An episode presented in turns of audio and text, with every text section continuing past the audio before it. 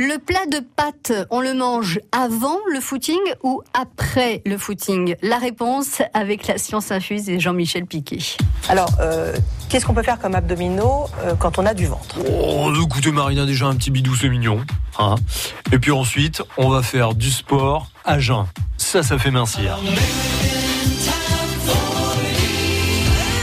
Et c'est pas aussi simple que ça.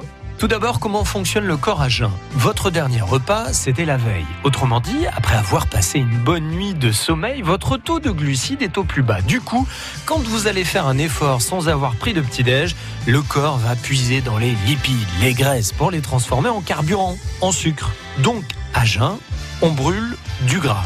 Ok.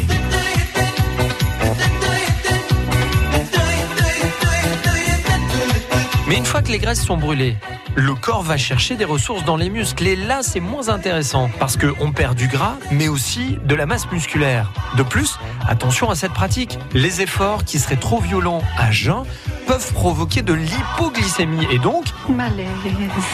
malaise, oui, c'est ça. Des jambes molles, la tête qui tourne, des vertiges et des difficultés d'attention. Le petit conseil, faites de la marche à jeun mais sans trop forcer et ensuite vous mangez équilibré sans abuser sur les quantités bien entendu. Autre info, si vous augmentez même légèrement votre masse musculaire, cela permet de brûler plus d'énergie pendant un effort d'une certaine intensité quand même. hein. Et aussi au repos. Là c'est efficace, vous allez perdre de la graisse. La science infuse, une chronique réalisée en partenariat avec Curieux, la boîte à outils critiques. France Bleu Poitou.